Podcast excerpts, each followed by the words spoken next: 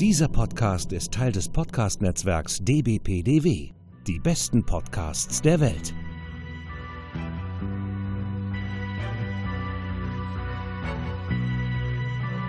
Herzlich willkommen bei Jules Verne's Erben. Science Fiction im Wandel der Zeit. Reist mit uns durch verschiedene Epochen, Geschichten, Fantasien, aber immer direkt in Richtung Zukunft.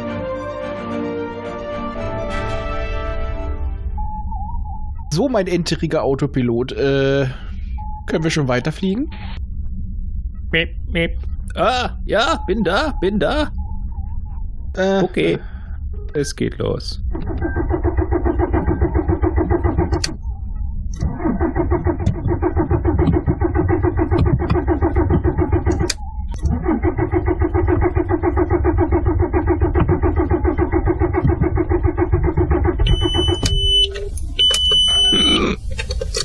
War so klar.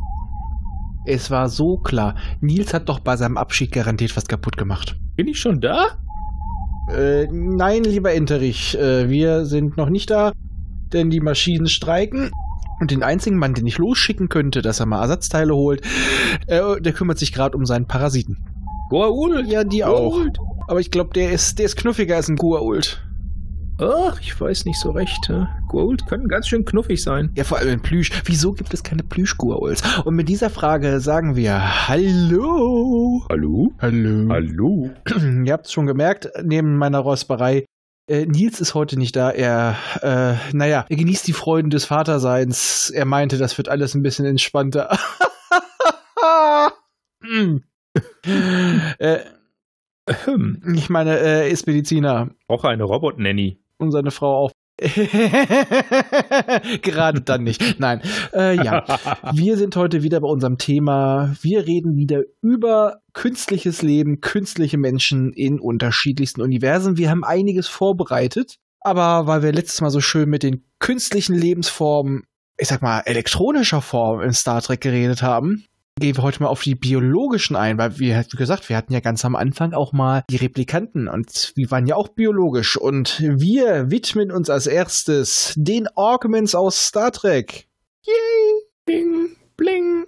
Nee, ich glaube, das war eine andere Serie. Ja, ich glaube auch. Aber Wow, ja, das war wow. Battlestar, das hatten wir aber schon. Aber ja, die waren ja auch nicht wirklich augmented. Die waren ja auch äh, irgendwie zu künstlich. Viel zu künstlich. Ja, und die hatten äh, leuchtende Rückräder Die und die wurden natürlich ganz heiß. künstlich. Ah, und wo ist die Grenze? Ja, aber wir widmen uns heute, wie gesagt, erstmal den Augments. Und die sind definitiv biologisch abbaubar. Allerdings, wir müssen mal ein bisschen vorausgreifen. Das ist nämlich Geschichte, die vor der eigentlichen Star Trek-Historie geschieht. Wir hatten nämlich zu einem gewissen Zeitpunkt des 20. Jahrhunderts wurde von einem da wurde von verschiedenen Wissenschaftlern wurden genetisch optimierte Menschen erschaffen, die dann irgendwann angefangen haben, ja, wieso auch nicht? Wir sind den ganz normalen überlegen. Khan! Khan! Also erstmal ergriffen sie alle die Weltherrschaft, unterschiedlichste Reiche, und wir treffen das erste Mal einen Toss auf sie in Das schlafende Tisha. Ja. Ja, und da treffen, Ah, die Isha. da treffen wir auf Khan! Da war das ein Augmented Dija mit extra scharfen Krallen. Es geht schon Ja. gut los. Ja, ne? Äh, ist das Niveau ja immerhin war, hatten die noch, also Technik hatten die ja noch nicht drin. Nicht wirklich. Nee, aber Waren ja rein biologisch aufgemotzt. Genau, das ist wie, äh, wie die Replikanten.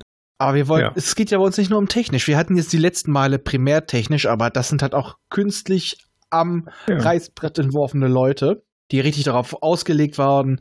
Sie werden Anführer, sie werden super Wissenschaftler, sie werden super Soldaten und damit im Endeffekt eigentlich schon wenig äh, Mitspracherecht hatten.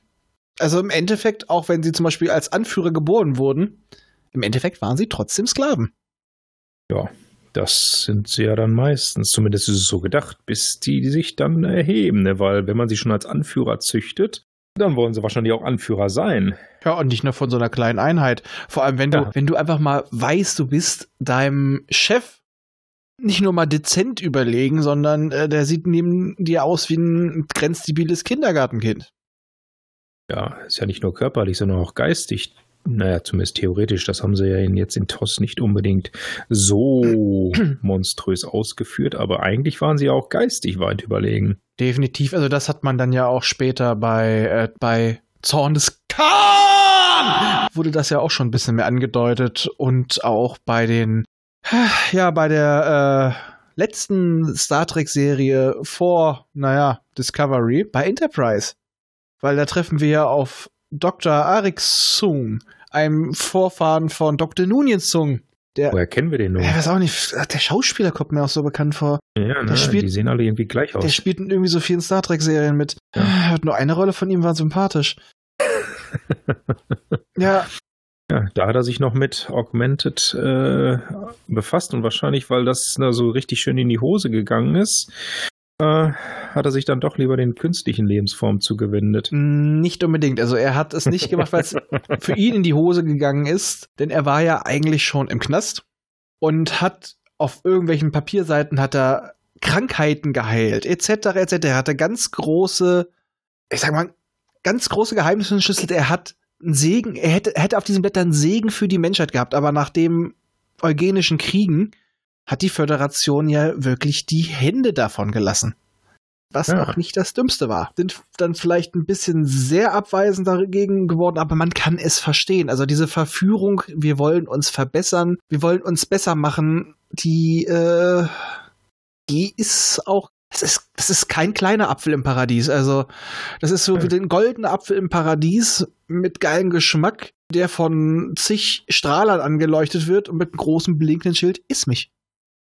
Man fängt an mit so Kleinigkeiten wie, ach, der hat ja eine angeborene Krankheit. Äh, denke da nur an DS9, ne? Mhm. Der hat so eine angeborene Krankheit, die ich mal eben heilen kann dadurch, weil die ja genetisch bedingt ist. Also manipulieren wir ein bisschen.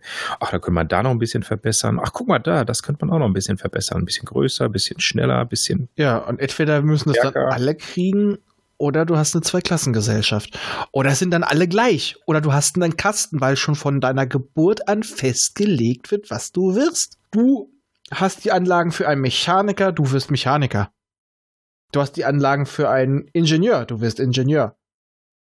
Das widerspricht aber dem gesamten Föderationsgedanken, dass jeder sich selbst verwirklichen soll. Genau. Ja, und dann kann man schon verstehen, dass man da ein bisschen einschränkend wird. Genau, wir hatten dann hier auch noch so, wie du ja eben gerade schon das so ein bisschen reingebracht hast, positive Beispiele wie Dr. Julian Bergier. Der, naja, in Anführungsstrichen nur so ein bisschen aufgedotzt wurde. Hand-Augen-Koordination, deutliche ja. Hirnleistung, jetzt nicht speziell auf ein gewisses Ziel, der allerdings auch selber, ja, er, der sich da zurückgehalten hat. Er wollte nicht entdeckt mhm. werden und der wollte eigentlich, glaube ich, eher das normale Leben fast haben. Anfangs jedenfalls. Ja, aber auch da ist man tatsächlich irgendwie in der Hinsicht eben schon ein bisschen übers Ziel hinausgeschossen, seine Eltern, weil eigentlich sollte er nur normal werden, also wie die anderen, ne, weil er ja so langsam war in der Schule und alles ja. und die Entwicklung so zurückging. Und dann am Ende hatten sie dann doch noch, auch drehen wir ja noch ein bisschen an dem Schräubchen, ne? Und prompt war er besser als genau. die anderen und zwar weitaus ja, besser. Eben, und da ist vor allem das Ding, da wurde nicht an einem Fötus etwas gemacht, sondern schon einem lebendigen Kind mit einem Bewusstsein. Und was muss das mit deinem Verstand machen, wenn du von, ja, ja, von, ich sag mal, er hat gesagt, er hat ja erzählt, er hatte Probleme, einen Hund von einer Katze zu unterscheiden, während andere Kinder in der Schule waren. Ja. Und dann wirst du ja. plötzlich zum Überflieger. Was macht das mit deinem Verstand? Ja. Er erklärte das erst, erst fand das faszinierend, auch, auch schon als er noch quasi ich sag mal, retardiert war. Diese ganzen Außerirdischen, ganz faszinierend. Da, mir bleibt immer ein, ein Satz im Kopf, wo er sagt, weil eigentlich ist sein Name ja nicht Julian, sondern Jules. Ich habe aufgehört, mich Jules zu nennen, nachdem ich erfahren habe, was du mit mir angestellt hast. Er war ein neuer Mensch. Ja. Ab diesem Augenblick war das Kind, was Jules war, tot. Ja, und das ist eigentlich wo ist da die Grenze? Ich meine mal, äh, im Endeffekt ist dadurch ein neuer Charakter entstanden, vielleicht sogar. Ja, äh, dass das den Charakter ändert, das ist klar. Und dann hängt es natürlich ganz stark davon ab, wie die Umgebung auf dich einwirkt. Da ist die Föderation mit ihren äh, Prinzipien vielleicht sogar noch ganz okay, dass er sich so entwickelt hat, aber wie wäre das zum Beispiel gewesen, wenn er jetzt in einem anderen äh, Klingon. Gesellschaftssystem bei den Gorn Oder da, ja. aufgewachsen wäre, bei den Klingonen, ja, Romulaner, was auch immer. Sagen wir es mal so, bei ihm sind wir ganz dankbar, dass er ähm, einen sehr starken moralischen Code mitgegeben bekommen hat. Und Genau. dass er das auch reflektiert hat. Dass er, da war vielleicht auch der Vorteil, dass er wirklich nicht so geboren wurde. Dass es nicht von Anfang an so war. Dass er sich dem halbwegs bewusst ist, dass er mal anders war. Und er, er, er wirft es seinem Vater ja wirklich vor, dass ihm sein Sohn nicht genügt hat, dass er ein ungenügender Nachkomme war. Und deswegen musste er verbessert werden. Und es ist generell auch eine tolle Folge, finde ich. Aber wie ihm halt auch vorwirft, vielleicht hätte ich noch eine Chance gehabt, vielleicht hätte ich aufholen können, was illusorisch ist, so wie das dargestellt wurde. Aber Ja, eher nicht. ja, er sagt mal, ich kann die Eltern verstehen. Ich kann aber auch ihn dabei verstehen und ich kann auch die Föderation verstehen, warum sie das dementsprechend rigoros abriegelt, weil wo zieht man die Grenze? Die haben ja, Ja. ein Zitat aus der Folge. Äh, auf jeden Julian Begier kommt vielleicht ein Khan Noonien Singh. Oder mehrere. Vor allem bei denen, die damit geboren wurden, die sind sich dessen gar nicht bewusst. Die sind sich nur einer Sache bewusst. Sie sind besser als die anderen und sie sind damit geboren. Und wenn sie damit geboren sind, geben sie das auch an ihre Nachkommen weiter, haben also damit auch einen Fortpflanzungsvorteil. sagen wir neue hast Rasse. ein- Neue, Ja. neue Stufe der menschlichen Evolution. Ja. Wir wissen ja, was Ja. passiert, dass die eine die andere verdrängt. Das ist eigentlich Fakt. Nur, dass Denn- das keine natürliche Evolution ist. Ja, aber Evolution ist Evolution. Das ist, das spielt, der Evolution ist es egal. Ja. Äh, die hat kein Ziel. Eben. Wenn sich da etwas entwickelt, auf künstlichem oder natürlichem Wege, was besser ist als das andere, dann wird es das andere irgendwann Richtig. äh, verdrängen. Genau, und bloß diesmal haben sie es auch noch selbst geschaffen und Ja. der Witz ist ja, hätten sie jetzt zum Beispiel die so programmiert, an Anführungsstrichen, sag ich genetisch, dass die nicht aufmucken. Also, dass die wirklich ein, sehr gefügig sind. Dann hätten sie sich eine weitere Sklavenrasse erschaffen. Sie Ja. haben sich im Endeffekt ja eine Sklavenrasse erschaffen. Aber noch so nach Motto, ja, die werden uns auch alle verbessern und die arbeiten für uns. Ja, aber es ist im, im Ja. Endeffekt war es auch wieder Sklaven. Es war nur nicht ganz so offensichtlich. Das ist Ja? ja, sie haben, sie haben ihrem Werkzeug, so böse es klingt, einen eigenen Willen gegeben. Ab dann hast du die Ja. Verantwortung. Das Problem ist dabei, dass du immer die Arschkarte ziehst. Machst du sie gefügig, hast du eine Sklavenrasse erschaffen und du, ver, du verrätst deine eigenen Prinzipien. Machst du sie nicht gefügig, sondern frei mit freiem Willen, werden sie dich irgendwann verdrängen. Selbst wenn du hingehst und sagst, du hast sie, machst sie mit freiem Willen, aber unfruchtbar, du faktisch wieder eine Sklavenrasse, Drohen, die du immer wieder, ja, Drohnen, die du immer wieder nachproduzieren musst. wie die Replikanten. Ja, wie die Replikanten. Und dann bist du wieder im moralischen Dilemma. Im Endeffekt bleibt ihnen nichts anderes übrig, als es entweder zu verbieten, wie sie es ja gemacht haben, oder es einfach zu akzeptieren, dass sie verdrängt werden und dass die anderen eben besser sind als Ja. sie. Was ja auch eine Möglichkeit ist, dass man es einfach mal akzeptiert. Man macht die besseren Menschen.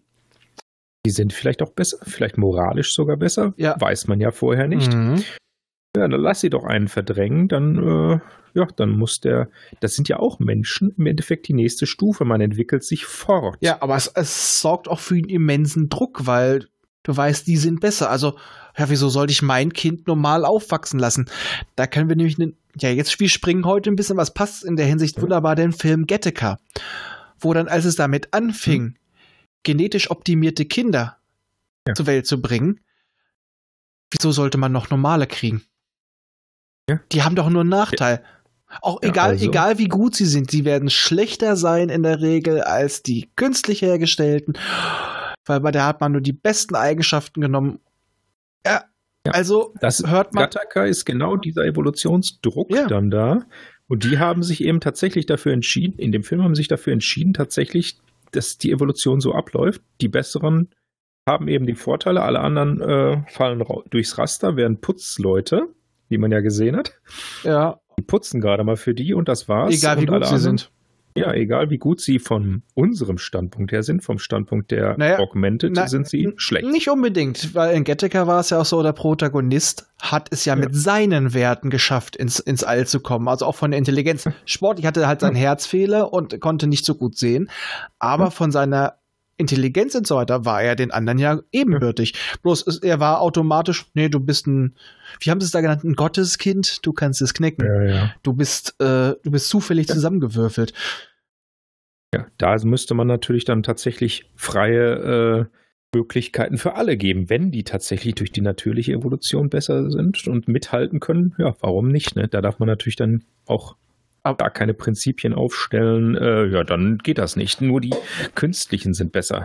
ja, aber da denke ich, das würde eher, es würde irgendwann zwangsläufig auf einen Konflikt rauslaufen, weil die meisten würden wahrscheinlich sagen, da halte ich mit. Und dann würde mhm. es Leute geben, die radikal dagegen arbeiten. Und wenn es dann zu so einer Trennung kommen würde, und so würde es kommen, da brauchen wir uns keine Illusionen machen. Ich glaube nicht, dass man sagen würde, ja, wir binden trotzdem alle ein. Es würde sich auch Leute ja. die vielleicht da nicht mit, die zwar gut sind, aber mit denen nicht mithalten können, die würden sich immer benachteiligt fühlen. Du würdest immer das Gefühl haben, ein verbesserter, ein Augment würde mir vorgezogen werden. Oder es müssten, es müssten Quoten eingeführt werden. Aber das ist ja alles, es würde ja. zu Konflikten führen. Es würde unweigerlich in den Krieg führen. Und ansonsten ist nur die einzige andere Regelung, wir verbieten im Endeffekt normale Fortpflanzung. Es geht nur noch in vitro.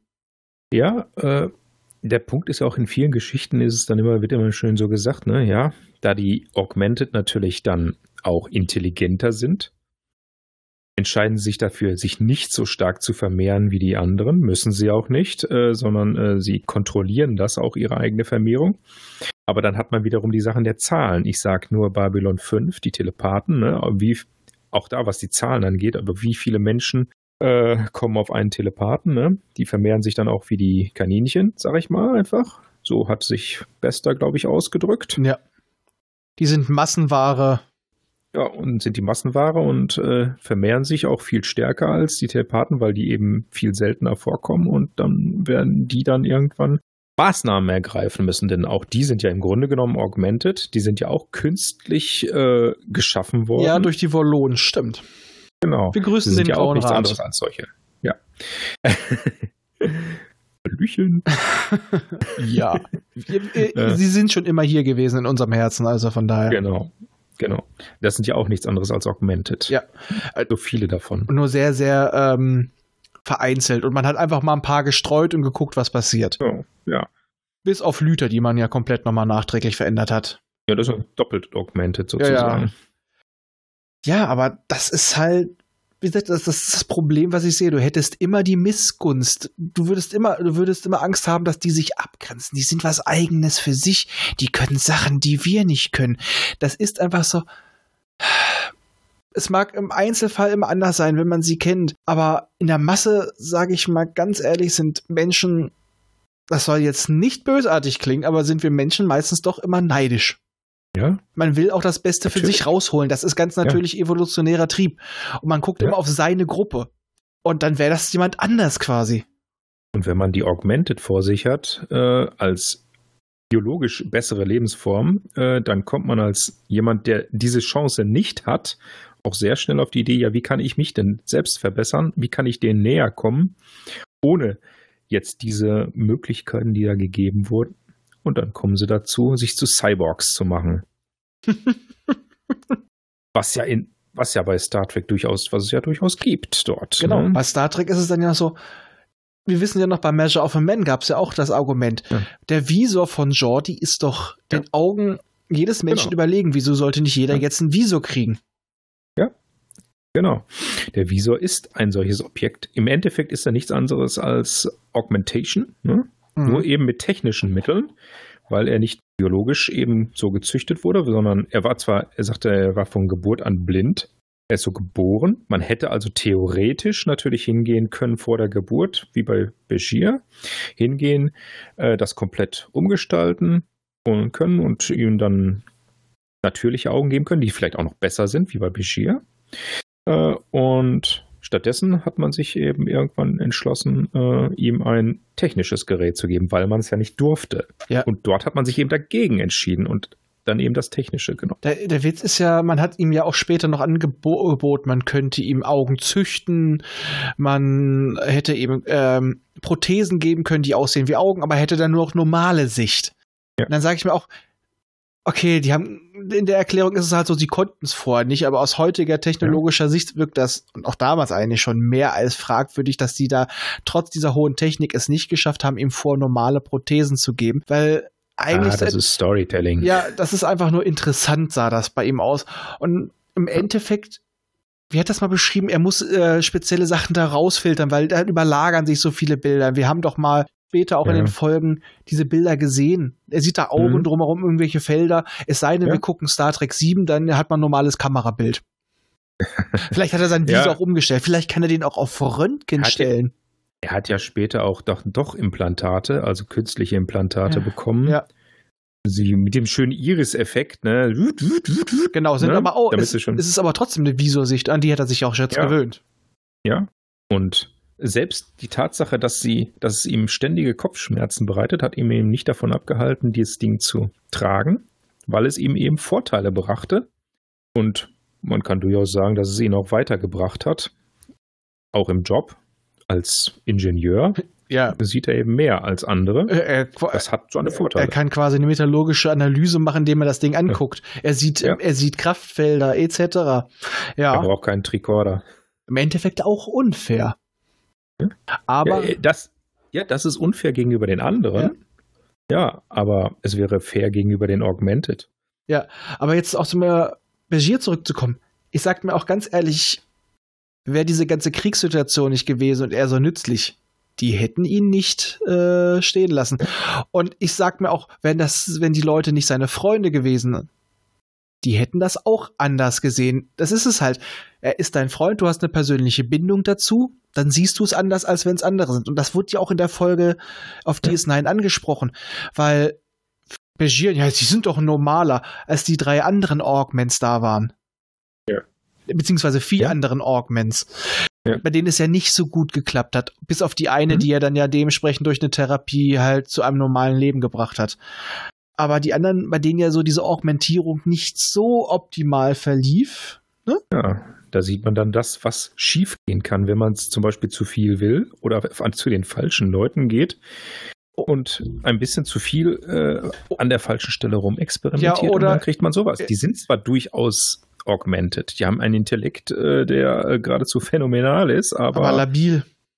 Aber alles andere ist, äh, ja. Und die, ein, dafür. die einen hatte ich immer das Gefühl, die wurde eher auf äh, Liebes Sklavin ja. programmiert, auf eine hochintelligente Liebessklavin, aber. Ja, ja. Äh, wie hieß ja. sie nochmal? Lauren, die doch diesen ja. etwas harten die Trieb hatte. Mit der extremen Libido. Ja, ja. aber ich mochte Patrick. ja, Patrick. Ein kindliches Gemüt, aber hochgradig ja. genial. Ja, und immer schön aus dem Hintergrund agieren. Ja, aber das. Das ist eine dumme Frage. ja, genau. Ja, aber so jemanden könnte man tatsächlich in äh, strategische äh, Belange einbinden, aber du hast dann auch gesehen, äh, was passiert, wenn er, wenn man ihm freien Lauf lässt äh, und dann, äh, ja, auch ja, ein paar Verluste muss man eben einkalkulieren, so ungefähr, ne? Ja, das ist, obwohl das bringen auch andere Leute, die haben halt, ja. sie haben, da würde ich nicht mal sagen, dass es dadurch kommt, dass sie so weit über der Menschheit stehen, über den normalen Menschen, sondern die haben keinen Bezug dazu. Die sind ja fast nur in dem Institut eingesperrt gewesen und ja. die hatten da gar keinen Bezug zu, beziehungsweise sie haben eigentlich auch vernünftig reagiert, altruistisch. Lieber ja. wenige, Op wenige Opfern, um alle zu retten, weil das es äh, die Föderation geschafft hat. Das war reines Glück. Das war einfach so extremes Glück und das Eingreifen von äh, Propheten. das heißt, war alles Cisco. Aber es ist halt immer so, Der Cisco. Zahlen sind nicht alles. Ja, denen fehlt im Grunde genommen die Empathie, die sie durch mehr menschlichen Kontakt vielleicht gewonnen hätten. Ah. Vielleicht aber auch nicht. Ich sag mal, ob es die Empathie ist. Es gibt einfach einen gewissen Punkt, wenn du wirklich über ganze Völker redest, dann musst du irgendwann ja. mit Zahlen rechnen, weil du ja. kannst nicht alle retten. Ja. Und das war, das, das war der sicherste Weg, sie alle zu retten. Der ist individuell gesehen, für, jeden, für jede Person einzeln. Ist der beschissen, vor allem wenn du einer der bist, der geopfert wird. Aber wenn du es auf alle betrachtest. Ja, dann, dann stoßen sie, da stoßen sie eben auf den Widerstand der Föderation. Wir wollen alle retten. Ja, und das ist eigentlich. Es ist illusorisch, ja. Ja, es ist dämlich. Die haben damit im Endeffekt alle riskiert. So eine gewisse Hybris. Ja, schon Superman musste lernen, du kannst nicht alle retten. Nee. Ja. Da gibt es aber einen schönen Comic. Ich glaube, den muss ich mal verlinken. Mit, mit, mit, seiner Mutter. Du bist nicht hier, um uns alle zu retten. Du bist hier, um uns alle zu inspirieren, das Beste zu sein, was wir können. Weil er traurig war, dass er wieder nicht alle retten konnte. Ja, das muss ich das, mal verlinken. Das, äh, Sehr schönes kleiner Minicomic. Er ist ja zu empathisch, könnte man sagen, weil er tatsächlich allen helfen will, es aber nicht kann. Und im Anführungs Anführungsstrichen doch nur ein Mensch ist. Ja. Ja, er ist zwar in der Hinsicht körperlich augmented, quasi durch seine Herkunft, aber geistig ist er noch ganz normaler Mensch. Ja. Vielleicht sogar noch äh, mehr als die Menschen selbst. Ja, wahrscheinlich, weil er sich bewusst ist, dass er mehr ja. kann, mehr Verantwortung hat. Entweder ja, du zerbrichst ja. da, schon, entweder du zerbrichst daran oder du wirst daran stärker. Aber wenn wir jetzt ja, auch, äh, wie gesagt, Kanunian Singh nochmal zurückkommen, ja, ja. im Endeffekt, er ist zwar radikal rausgegangen, aber er wollte ja auch, im Endeffekt hat er gesagt, wir machen sie fertig, bevor sie uns fertig machen. Wir machen den Präventivschlag, mhm. weil es war klar, dass, war allen klar, dass der Crash kommen wird und äh, für ihn auch klar. Ich sag mal, die haben ihn im Kälteschlaf rausgeschickt. Da war, da sage ich mir auch, wieso haben sie die nicht festgesetzt? Wieso hat man sie nicht ähm, getötet?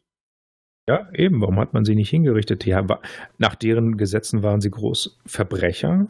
Äh, ne? Warum hat man sie also in den Weltall ins Weltall geschossen, äh, statt sie tatsächlich hinzurichten? Oh nee, ich, das, ich äh, muss revidieren. Er hat das Ding geklaut und ist damit los. Ah ja, okay. Ja, aber im Endeffekt haben sie ja. auch nur eine Kolonie gewollt. Also da eigentlich vernünftiges Recht. Ja, er er wollte, er, er, hat ja Empathie gehabt für seine eigenen Leute natürlich. Erstes, Logischerweise ja. für seine Leute. Ich sag mal so ein bisschen sehr überspitzt. Malcolm X. Ja. Ein bisschen. Also ein bisschen. Ja, sehr überspitzt, ja. Ja, aber vom Grundprinzip. So nach dem Motto, äh, wir müssen äh, den Leuten mit der Gewalt begegnen, bevor sie uns begegnen. Äh, ein sehr, sehr überspitzter. Aber äh, ich muss sagen, hätte man den doch gesagt, ihr, ihr könnt euch da eine Kolonie nehmen von Anfang an, als es dann ge geknallt hat ich meine mal, Kirk hat, hat ihn ja quasi auf dem Planeten abstürzen lassen. Der dann ja leider äh, ja. ne, durch Probleme halt zu einer unfreundlichen Wüste wurde. Aber das, ja, das wurde ja auch nicht weitergegeben. Das haben wir in dem, im Kahn mitgekriegt im zweiten Teil. Äh, wahrscheinlich wäre dann die Föderation trotzdem hin weil damit hätten wir uns den eigenen, den eigenen Konkurrenten ins Netz geholt. Ja. ja, ihr habt sie auf die Welt losgelassen, aber da hätten, hätten die da eine Kultur aufgezogen. Okay, wir hätten auch wieder aggressiv werden können, aber man hätte es beobachten ja. sollen, aber das ist ja das, was sie wollten. Sie wollten selber für sich verantwortlich und leben. Ja, und im Grunde genommen haben sie sich ja schon als eigene Spezies gesehen. Denn keiner von denen hätte irgendetwas mit einem normalen, sag ich mal, in Anführungszeichen normalen Menschen angefangen. Mhm. Die sind da für die im Grunde genommen von ihrem Intellekt her wie Tiere, haben sie sie ja betrachtet. Das waren für sie ja nur Haustiere. Und da hätten sie ja sich niemals mit abgegeben. Also waren sie insofern schon quasi eine eigene Spezies für sich, von ihrer Ansicht her zumindest. Und äh, warum sollten sie irgendeine Rücksicht auf die andere Spezies nehmen, wenn sie denn eine eigene Kolonie bekommen würden? Würden sie sich selbst so entwickeln und äh, ja, wenn sie irgendwann mal wieder auf die Menschen getroffen werden, dann hätte es gekracht. Vielleicht. Vielleicht, vielleicht hätten sie es auch, auch nicht. wie andere überlegene Spezies. Ja. Äh, ich sag mal, Vulkanier sind uns ja. körperlich und geistig ja auch überlegen. Oder ein anderes Beispiel, was jetzt nur den rein technischen leicht zivilisatorischen Anteil geht, bei Stargate, die Tolaner, ja. sind auch Menschenabkömmlinge, aber eben zivilisatorisch wesentlich weiter und technisch und hatten keinerlei Interesse daran, äh, jetzt die Erde zu erobern oder so etwas, sondern die wollten nur ihre Ruhe haben vor denen und vor allen anderen. Korrekt. Ne? Also auch das wäre bei Kahns Leuten möglich gewesen. Er war zwar relativ aggressiv, aber ich habe das eher so verstanden, er war bedingungslos bei der Verfolgung seines Ziels. Und später war es halt die Rache an Kirk, weil äh, er ihn auf diesem ja, auf diesem Höhlenplaneten zurückgelassen hat. Das ist ja, zwar für ihn auch logisch, dass das nicht Kirk Schuld war, aber das, naja, wieso soll die, so jemand nicht auch psychische Fehlleistungen ja. haben? Wieso soll der nicht so eine Übersprungshaltung, äh, so, wieso soll so jemand keine Übersprungshandlung haben oder ja. Auf jemanden projizieren, weil er niemand anderen die Schuld geben kann? Das ist halt auch nur menschlich als die Sonne da zur Nova wurde, hat er wie viele Leute verloren? Also viele. Die meisten seiner Leute hat er dort verloren. Ja. Und das kann einen schon fertig machen. Das war jetzt nur noch äh, so nach dem Motto, wir wollen noch, wir werden jetzt mit wehenden Fahnen untergehen. So wie noch mal ein Denkmal setzen. Ja. Ganz davon abgesehen, Khan ist auch nicht unsterblich gewesen. Das heißt, irgendwann wäre er weg gewesen. Er hätte sein, wenn er die Kolonie hätte aufbauen können, irgendwann wäre er weg gewesen und äh, andere wären gekommen und wie die gehandelt hätten, weiß man nicht. Eben. Ich sag mal, gerade sein Verhalten im, im Film, da denke ich mal, der hat auch da schon psychischen Knacks weg. Er ist halt, er hat auch, ne, ah. er hat zwar einen überlegenen Intellekt, aber das schützt, und ich glaube, gerade das schützt nicht unbedingt davor, dass du auch Macken kriegst. Also von daher. In der ersten Folge, äh, als er auf die Enterprise traf, äh, muss er sich auch ein bisschen verfolgt gefühlt haben, ne? Äh, ja, die haben uns jetzt aufgeweckt. die sind schon wieder hier. Naja, bevor er sich eingefroren hat, war er verfolgt. Ja, und dann trifft er gleich nach dem auf, Auftauen, trifft er schon wieder auf die. Okay, dass es jetzt was andere Leute sind, das spielt ja erstmal keine Rolle. Aber es sind schon wieder die Menschen. Das muss ja ein Trauma geben. Hase Igel. Und dann auch noch so jemand wie Kirk. genau. Wenn es wenigstens nur Spock gewesen wäre. Da hätte er sich intellektuell auf einer Ebene bewegt. Du, glaube ich tatsächlich, wenn die auf die Vulkanier getroffen, wäre das anders abgelaufen. Die haben zwar ja. da ihre Emotionen, aber da hätten sie, glaube ich, eher gesehen, so, ah, die sind uns ebenbürtig. Ja. Da hätte er sich nicht so, ja, nicht gedacht, so, es versucht der Krümel hier dem Kuchen was zu erzählen, sondern die ja. hätten vielleicht noch gesagt, ihr müsst eure Emotionen unter Kontrolle haben. Aber, ja, denen etwas lernen können. Ja, weil ich denke mal, wenn die wirklich auf die getroffen, hätte das echt anders ausgesehen. Hm? Aber seien wir froh, dass sie nicht auf die Klingonen getroffen sind. Was dabei rauskommt, das haben wir erst später gesehen. Ja. Die, die Klingonen ohne Stirnwülste. Ach, genau. Auch quasi eine Art Augmented. Ja. In gewisser Weise. Geredconnt, ja. In den Romanen ist es, glaube ich, so, dass das auch die meisten Klingonen immer noch ihre Stirnwürste haben. Aber dass sie die waren, die man nach vorne an die Front geschickt haben, weil einerseits waren sie total leistungsfähig, aber man hielt nicht viel von ihnen. Weil sie, ja. das waren keine natürlichen, ehrenvollen Krieger, die sind so geschaffen worden. Aber du hast ja gesehen, bei DS9 später, denen ja. wurden allen dann auch chirurgisch Stirnwülste. Ja. Du erinnerst dich ja vielleicht noch in Enterprise. Ja, ja ich glaube, ich mache mein Geld jetzt mit Stirnwulst-Rekonstruktion. Äh, Mhm. Ja, ja. Man hat sie doch. Waren ja dieselben Figuren, ne? Ja. Aber jetzt frage ich dich mal, wenn du die Möglichkeit hättest, bei dir etwas an deinem Gencode zu deinem Vorteil zu verändern, würdest du es tun und was? Also jetzt, wenn es sicher wäre, ne? Ja, wenn es sicher wäre. Weiß ja nicht genau. Äh, wahrscheinlich schon, weil die Möglichkeit, man, man kennt seine eigenen Schwächen dabei. Und selbst wenn es nur so Kleinigkeiten sind, ich bin Brillenträger, ne? Ja. Kurzsichtigkeit ist äh, auch eine erbliche Sache durchaus. Mhm. Weil, wenn, wie bei Jordi so ungefähr, ne, so ähnlich, ne, das, die Sicht, die Sicht, ne, das ist das wichtigste, der wichtigste Sinn, die Augen. Ne? Und wenn man da dafür sorgen kann, dass man klare Sicht hat, warum nicht? Ne? Möglichkeiten würde natürlich der Brillenindustrie äh, das Geschäft so ziemlich komplett verderben. Ach, die bleiben da. Aber ich glaube, viele würden das äh, ergreifen, die Möglichkeit. Ach, das bleibt ein Modeaccessoire. ich kenne tatsächlich ja. einige Leute, die eine Brille ohne echte Gläser tragen. Ja, Kirk muss ja auch eine Brille tragen. Ja, weil bei ihm weil dieses das, Mittel nicht. Weil er das Zeug nicht verträgt. Genau. Ja, ich, Komisch, das geht bei denen, ne? Die, die, beheben Kurzsichtigkeit oder Weitsichtigkeit, wie auch immer, so etwas mit einem Medikament, ne? So, ja, ne? solange es kein ja, dauerhafter Eingriff ist, der, also kein, ja. kein, Eingriff in die genetische Struktur. Alles andere ja. ist in Ordnung, aber kein Eingriff in die genetische Struktur. Ja. Aber wenn du so etwas äh, Was viele vielleicht auch machen würden, eine Immunität gegen Schnupfen. Dann würde der Virus mutieren. Ja, genau, das tut er doch sowieso Eben. ständig. Äh, Ich habe mal eine Geschichte gelesen, wo man genau das gemacht hat, nämlich so eine Augmentierung, äh, den Schnupfen zu entfernen, dass derjenige äh, völlig immun dagegen wird. Und dann konnte er erstmal, zu Anfang konnte er erstmal riechen, wie, so gut riechen wie ein Hund. Okay, ist ein bisschen übertrieben, aber äh, das war eben so da. Äh, aber irgendwann wurde es dann auch unangenehm, weil er konnte wirklich alles riechen. Daran ist ein Mensch nicht gewöhnt. Also da wäre ich, da wäre ich zum Beispiel vorsichtig, das zu machen. Ja. Ganz davon abgesehen, dass er sowieso mutieren würde, was er ja ständig tut.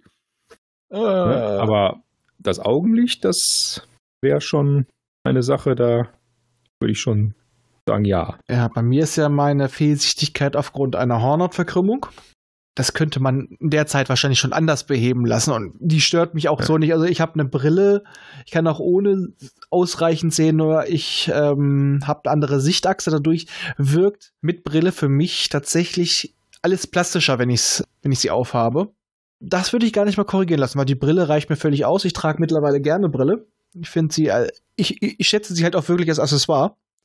Ja, gut, klar. Ähm, meine sind so, ich würde zum Beispiel an Intelligenz und so weiter nichts ändern. Es gibt aber so, ich würde tatsächlich optischer Natur was nehmen. So, also, so eitel wie es klingt. Fressen ohne fett zu werden. ja, gut, das habe ich mein Leben lang gemacht. Also eine, eine Regulier, ja, sowas hatte ich, das hatte ich früher. Das habe ich mit irgendwann mit Mitte 20 verloren. Aber ich möchte das regulierbar haben, dass ich, wenn ich es brauche, was ansetzen kann und ansonsten, dass man das irgendwie justieren kann. Und ich bin ganz ehrlich, ich bin ein, ich trage Glatze, es war auch meine Entscheidung, aber ich hätte nichts dagegen, wieder volles Haar zu haben. Siehst du, das ist etwas, was mich überhaupt nicht stören würde. Das ist mir auch völlig egal, wie es sich entwickelt, ne? Aber ich sage jetzt auch nicht, dass ich es unbedingt möchte. Also ich sag mal, Ja. äh, du weißt ja, ich habe mir vor, ich Mhm. habe mir irgendwann selber Ja. die Glatze rasiert und habe da auch überhaupt kein Problem mit. Das war mein Wunsch und ich fühlte mich besser danach. Aber ich bin ganz ehrlich, wenn ich es mir aussuchen könnte, würde ich wieder volles Haar nehmen, weil dann kann ich, wenn ich will, kann ich wieder Glatze schneiden und ansonsten wieder wachsen lassen. Also von Mhm. daher, weil ich würde so eigentlich nicht viel ändern lassen. Also ich habe einen Herzfehler, mit dem ich locker klarkomme. Äh, ich habe ein komisches Nervensystem, was manchmal recht von Vorteil ist, weil ich nicht überall gleichmäßig Schmerz spüre. Ich habe eine kaputte Lunge, mit der ich auch gut klarkomme. Ich bin bei der Bundeswehr auf T2 gemustert worden und nur weil ich für T1 zu groß war. Also, äh, kann, ist nicht schlimm. bin massives Frühchen und habe trotzdem geschafft. Also Ja. von daher ähm, würde ich halt nur solche kleinen Spielereien. Ich könnte mir vorstellen, dass manche Leute sich äh, den Bartwuchs wegnehmen lassen würden. Also, weil die einfach nur aus Bequemlichkeit. Ich kenne ganz viele, die wollen meinen haben. ja, das ist unterschiedlich, ne? Ja, hat man, es gibt's ja schon. Äh, Japaner haben einen relativ geringen Bartwuchs und äh, zum Beispiel, äh, zumindest der klassische Japaner, und während äh, andere eben ein Vollbart äh, gleich nach der Geburt haben, sag ich mal. Oder wie sie es So bei mir mal übertrieben. gesagt haben, was züchtest du da im Gesicht? Kevlar? ja. Wie gesagt, ich würde halt tatsächlich nur solche optischen Sachen machen, weil das würde mich nicht so sehr verändern. Das wäre, wie gesagt, nur ein optisches Upgrade, aber auch nur die anderen beiden Sachen. Also nur diese beiden Sachen. Aber ich möchte nichts, was groß in mich eingreift. Und es war ja bei dir auch gerade so, du würdest nur deine Sicht korrigieren lassen. Und da ist für mich die Brille völlig ausreichend. Wenn das irgendwann mal schlimmer werden sollte, würde ich es dann vielleicht machen. Aber ich habe Ja, mein wenn- Herz kompensiert, ich habe meine Lunge kompensiert, ich habe den ganzen Scheiß kompensiert. Also Ja, wenn man irgendwann anfangen muss, zwei Brillen zu tragen, eine so, eine so, ne?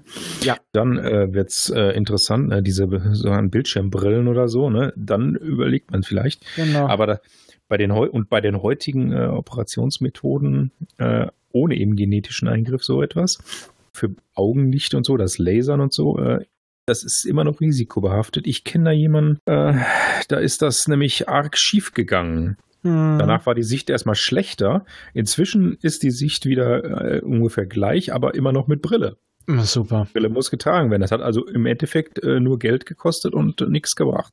Ja, Ja. also das würde ich zum Beispiel nicht machen lassen, so etwas. Wenn das jetzt aber genetisch sicher ginge, dann äh, sähe das anders aus. Genau. Okay, dann würde ich jetzt sagen, ist unser nächstes Universum dran und da können wir uns eigentlich beides nehmen. Wir nehmen uns aber erstmal nur die genetischen und wenn wir dann noch Bock haben, noch das technische. Denn wir gehen jetzt ins Dune-Universum. Dune! Doom, Dune, äh, irgendwas. Jedenfalls, dort haben wir das Volk der Tleilaxu. Ja, Bene Tleilax, der Orden? Ja, das ist der Orden, ne? Die Bene Tleilax ja, ist der Orden. Es ist ne? eigentlich schon ein ganzes Ja. Volk. Ja, Das war leben ursprünglich. ja alle auf einem Planeten. Ne, haben wohl ein paar mehr später noch. Aber Ja, es ist, ja, Aber der, der Hauptplanet ist äh, Tleilax. eben Tleilax. genau. Und das sind Genetiker, kann man wirklich sagen, die zwar ursprünglich wären Butlers Dschihad, das ist äh, ein Krieg gegen künstliche Intelligenzen, auf den wir eigentlich nachher auch noch eingehen können. Das ist mir vorher noch gar nicht gekommen, aber ah, das können wir dann auch noch mitnehmen, äh, die im Endeffekt Sklaven abgeschlachtet haben und deren Einzelteile genommen haben und quasi die genetisch neutral gestaltet haben, dass man die jedem anbappen konnten. Und die dann geächtet wurden und dann lange Zeit in der Versenkung verschwunden sind. Und die haben primär Modifikationen an sich gemacht, also sich vorgenommen. Die meisten Meister, sage ich mal, sehen folgendermaßen aus. Klein, untersetzt, spitze Zähne und von der Kleidung haben sie wohl so ein bisschen was von Pornoproduzenten aus den 80ern.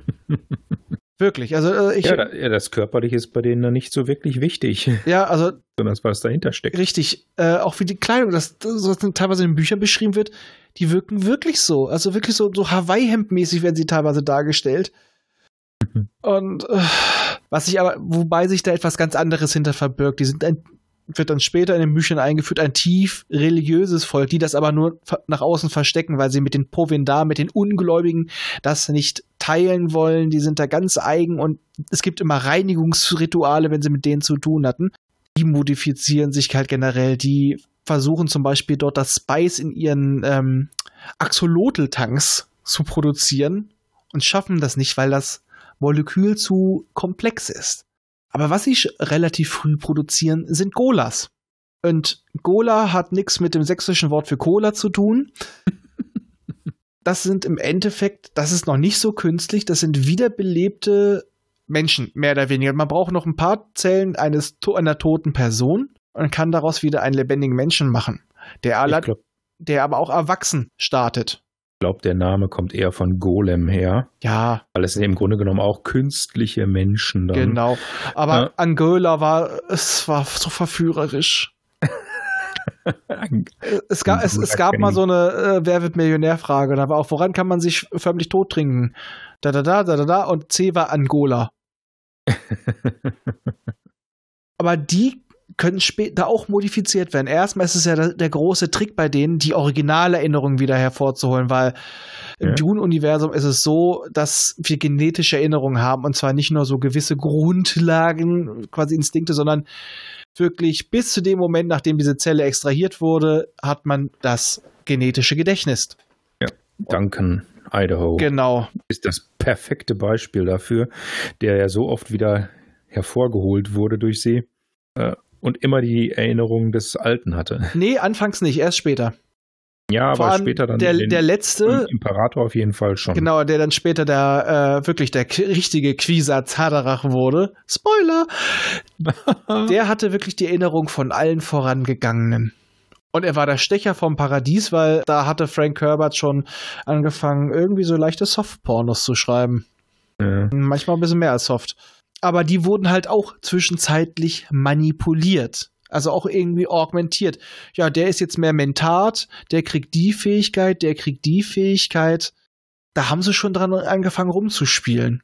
Ja, wobei die Mentaten natürlich das äh, hervorstechendste, der hervorstechendste Aspekt dieses Volkes sind. Nee, Mentaten ja- kommen nicht von Tleilaxu.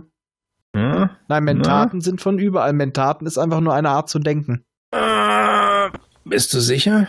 Paul ist ein Mentat. Paul ist doch keine Mentat. Doch, er ist, er hat eine Mentatenschulung. Er wird aber nicht als Mentat äh, Äh, benutzt. doch, doch, doch, bei der Flucht, als sie in der Wüste sind, fängt er an, wie ein Mentat zu denken. Das, ihre, seiner Mutter fällt das auf.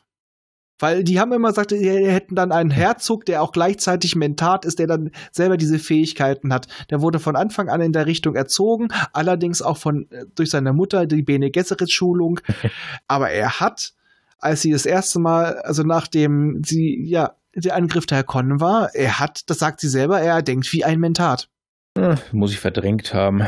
Das ist auch nur kurz, aber das ist ja halt auch ein seiner Ja. Das ist ja auch eine, auch eine seiner Fähigkeiten, in die Zukunft zu sehen. Das ist ja halt auch seine hochgradig mathematische Begabung, die eines Mentaten. Ja. Er hat ja quasi das Beste von beiden Schulen. Der Bene Gesserit, der, der Mentaten und noch einige Aspekte der Fremen. Weil man sich bei dem Bene Gesserit eben auch fragen kann, wie weit sind die eigentlich augmented? Die, die haben, Die haben sich ja selbst äh, na, die haben nur gezüchtet. gezüchtet. Ja, Ja, die, das ist- die haben ja das größte Programm von allen. Ja. Das ist alle Ja. aber dann ja nicht künstlich. Das ist einfach, naja, na, mehr Ja, oder weniger. Also es ist trotzdem immer noch eine Zufallskomponente Aus- drin. Es ist Auslese drin. Naja, Zufallskomponente, sie haben es aber möglichst versucht auszuschließen. Ja, aber sonst wäre ihnen ja nicht Paul passiert. Ja, das ist ja mehr äh, ungewollt. Ja. Also wirklich ungewollt. Das war eine Befehlsverweigerung. Ja, aber du kannst trotzdem nicht sagen, auch wenn du sagst, die und die paaren sich miteinander, kannst du nicht sagen, welche Spermium gewinnt. Das ist richtig, aber ja, es ist das klassische Zuchtprogramm eben, ohne dass man jetzt direkt in die Gene eingreift. Hat dementsprechend auch lange gedauert, sonst hätten sie wahrscheinlich den Quisatzalerach schon viel früher Paar tausend gekriegt. Jahre, ja. Ja, bei der, vor allem bei der äh, Geschwindigkeit, mit der sich die Menschen jetzt mal, sag ich mal, nur vermehren, das dauert ja immer so seine Zeit. Naja, ich, nicht alle so schnell äh, erwachsen, ob sie geistig erwachsen wie äh, gewisse Schwestern, ne? äh, ob sie dann auch, ich sag mal, so lange darauf hingearbeitet haben. Also in den Prequel-Romanen kriegt man das schon so ein bisschen mit, dass die damit versuchen, das zu verbessern, weil die äh, kamen ja von diesen, diesen Art Hexen.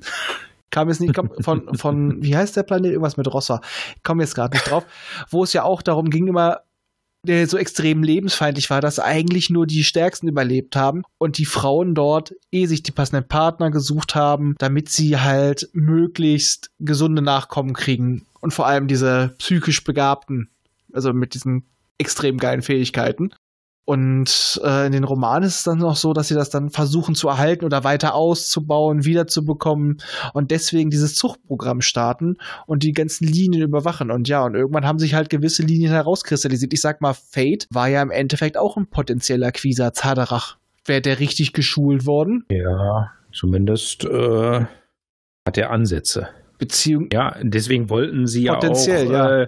Sie wollten ja auch äh, das Haus der Atreiden und der Harkonnen, zumindest gewisse Gruppen wollten die zusammenbringen. Wenn äh, jetzt Obwohl- statt Paul eine Tochter gekommen Obwohl wäre, hätte man Jessica ja, obwohl Jessica Ja. ja, auch eine Hakon wäre. Also sie haben ein bisschen Inzucht betrieben zur Stärkung der. ja, das, das kennen wir ja auch aus der, aus der Zucht, ja.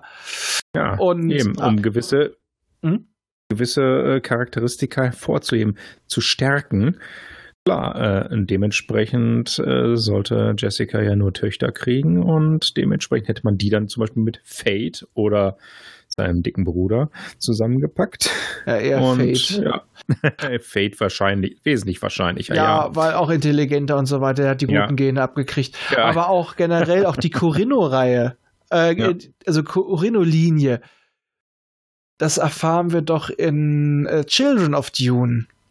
Die Kinder, die ja angeblich von Lito und seiner Schwester sind, von Ganima, sind ja im Endeffekt von Ganima und diesem Corinno-Sprössling, den ja Lady Jessica auch geschult hat, also der auch schon einiges drauf hat. Im Endeffekt waren die großen Familien die hatten alle schon ein sehr großes genetisches Potenzial, weil die gezielt gezüchtet wurden, weil die, die Bene Gesserit, was ja auch mal gesagt ha- wurde, ist es ja gar nicht mal ihr genetisches Bestreben, was sie so einzigartig macht. Die sind, die haben, es ist ja eine Schule auch des Politischen.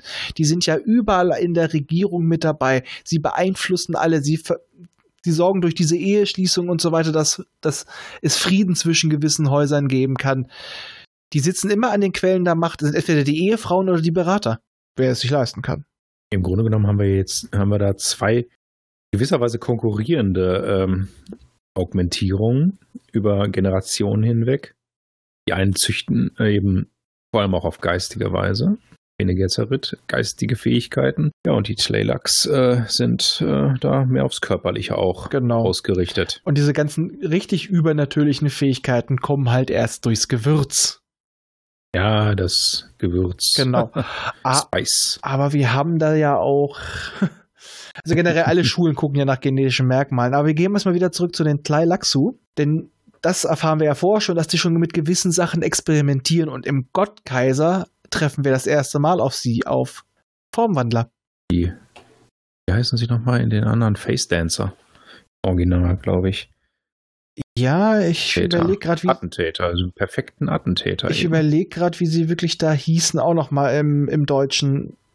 Es war auch jetzt, es war nicht Formwandler, ich kam jetzt aber nur nicht auf die, äh, ich kam noch nicht auf den besseren Begriff, aber Face Dancer finde ich noch viel besser. Also so ja, ist es auf jeden Fall nicht. Schon, ja, es nee, ist, stimmt, sie heißen, so Entschuldigung, sie heißen einfach nur Gestaltwandler. Ja, nicht gut übersetzt, aber ja. Face Dancer ist wirklich auch ein sehr passender Begriff. Äh, sie wechseln eben ihre Gesichter, wie es ihnen gerade passt und Geschlecht und alles austauschen. Ne? Ja, optisch auf jeden Fall, aber das Geschlecht richtig wechseln könnte zum Beispiel nicht. Aber sie sind ja. also steril und ja. sie sind anfangs auch nichts mehr als Drohnen. Ja, sind sie im Endeffekt ja dann, dadurch, dass sie steril sind, sind sie natürlich der Endpunkt einer Entwicklung, können nicht weiterentwickeln werden, müssen immer wieder neu erzeugt werden. Genau, denn es ist auch wirklich so, die haben ja dieses Kastensystem, die Tleilaxu, das sind die, die Meister, die, man verzeih mir die wahrscheinlich falsche Aussprache, Maschaik, und äh, haben dann halt noch normale Arbeiterschicht, den Domel, wahrscheinlich auch falsch ausgesprochen, und dann das untere sind halt diese Drohnen, das sind die Gestaltwandler, die Face Dancer, wie du sagtest. Aber später in den Romanen, die nach der, ja, nach dem Gottkaiser spielen, ja. nach der Di die aus der Diaspora zurückgekommen sind. Man muss einfach sagen, da haben sich dann viele Menschen der Zeit der Tyrannei, der Gelenken, des der erzwungenen Friedens des Gottkaisers, wenn ihr nicht wisst, worüber wir reden, lest die Bücher. Bitte, sind grandios. Wieder einige zurückgekommen und da kommt auch eine neue Art von ich sage jetzt wirklich Face Dancer, weil ich den Begriff viel schöner finde, die, die deutlich mehr das Sagen haben. Die scheinen eine ja. deutlich aktivere Rolle einzunehmen, dass die dann vielleicht auch sich mehr oder weniger erhoben haben. Ja, die haben, das, die, die haben das Potenzial, die müssen intelligent sein, sie haben die körperlichen Vorteile. Es ist eigentlich nur eine Frage der Zeit, bis die auf die Idee kommen, hm, warum werden wir hier eigentlich verheizt? Äh, wir können das auch selber steuern, vor allem wir können zu Hause auch alles erledigen. Ja, und die Talaxu pflanzen sich ja sowieso fast nicht mehr sofort, denn wir treffen nie auf Frauen. Und denn irgendwann okay. wird mal erklärt, was deren Axolotl-Tanks sind. Das sind umfunktionierte Frauenkörper. Im Endeffekt sind die, äh, die Axolotl-Tanks nichts anderes als Gebärmütter.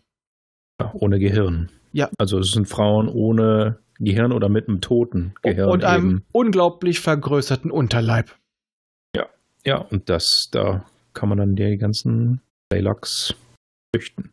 Mhm, Playlocks, Drogen, die, die, die, produzieren da drin sogar das Spice.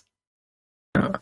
ja, später. Später wird das, ja gut, nach, nach dem Gottkaiser äh, oder und also während seiner Regentschaft im Grunde genommen wird ja schon das künstliche Spice entwickelt, weil sonst hätten sie ein echtes Problem gehabt.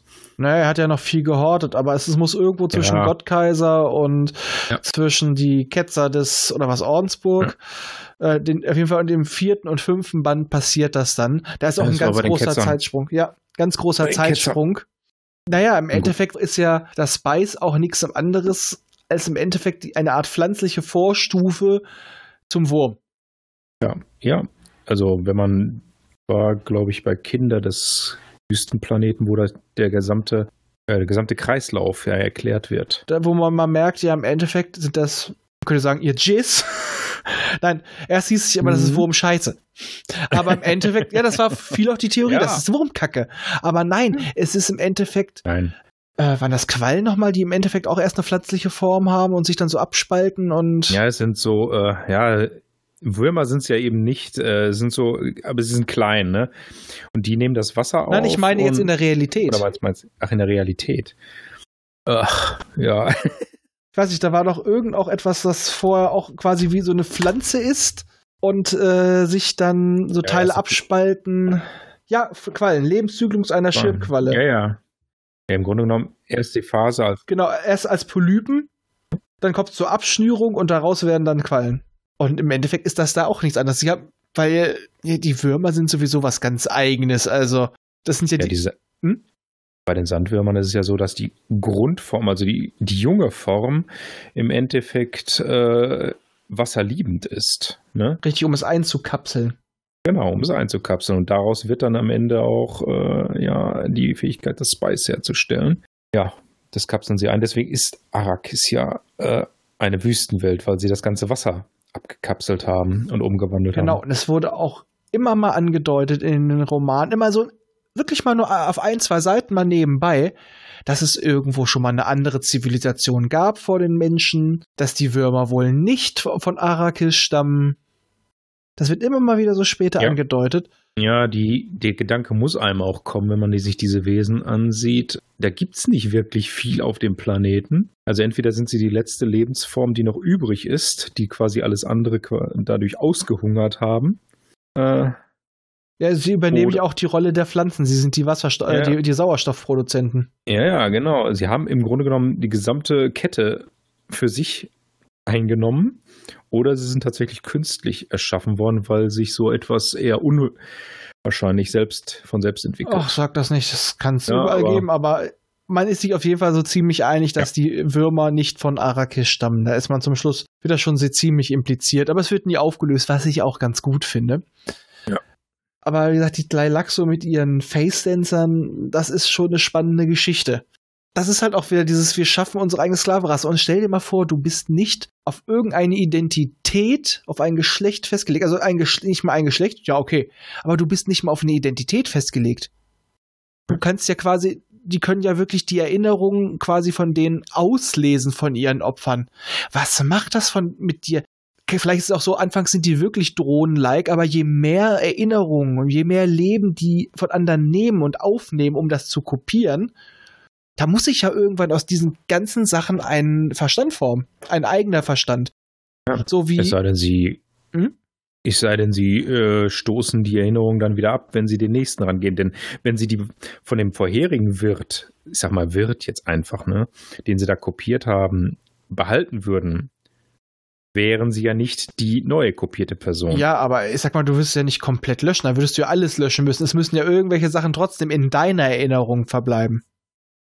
Ja, das ist, das ist sowieso dann ein gewisses und Problem. Da ist, das ist das Ding, wie oft sind die denn einsetzbar, aber da denke ich jetzt eher wieder an Ghost in the Shell. Wunderschöne Folge übrigens von uns. Bisschen lang, aber toll. Da hatten wir den Puppet Master, der ja auch dazu da war, andere, andere Personen auszuspionieren, Informationen zu sammeln. Und aus diesen ganzen Informationen hat sich irgendwann auch ein Bewusstsein geformt aus diesen ganzen Erfahrungen, Bewusstsein, diesen geklauten digitalen Erinnerungen hat sich dann irgendwann ein eigener Verstand geformt. Ein eigener Verstand, nicht ein eigener Charakter. Ja. Das sind im Grunde genommen vielseitige Erfahrungen, die zusammenkommen. Das ist ja nichts anderes als ein Lernprozess. Richtig. Ja, und der Intellekt ist grundsätzlich da, muss ja da sein, sonst könnte er sich nicht entsprechend handeln und dem fehlen dann eigentlich nur noch die Erfahrungen. Die sammelt er dann zwar nicht selber, sondern über die, die er kopiert hat oder kontrolliert hat. Und ja, dann entwickelt sich so ein Mischkonstrukt. Ja, und du schaffst ja wirklich einen hochintelligenten Killer. Psychopathen. ja. quasi darauf getrimmt ist, der mächtige Männer in wichtigen Funktionen quasi bespitzelt hat und äh, quasi ausgesaugt hat ihre Persönlichkeit, du schaffst, du, du schaffst dir selber deinen ultimativen Feind, der dann irgendwann nur mal auf den Trichter kommen muss, wenn er zum Beispiel Leute halt auch öfter auf die angesetzt wird als Killer, die, ja, wie soll man sagen, die einfach auch machtbesessen sind, auch auf solche Tyrannen, dass dann irgendwann mal was abfärbt. Und wer weiß, wie das ja. in der Diaspora, die hatten dann vielleicht anfangs nicht die Mittel und mussten da so ein bisschen hasch, hasch schnell, schnell. Und dann achtest du mal nicht drauf oder setzt sie mal ein paar Mal zu oft ein und dann hast du die Kacke echt am, am Rauchen.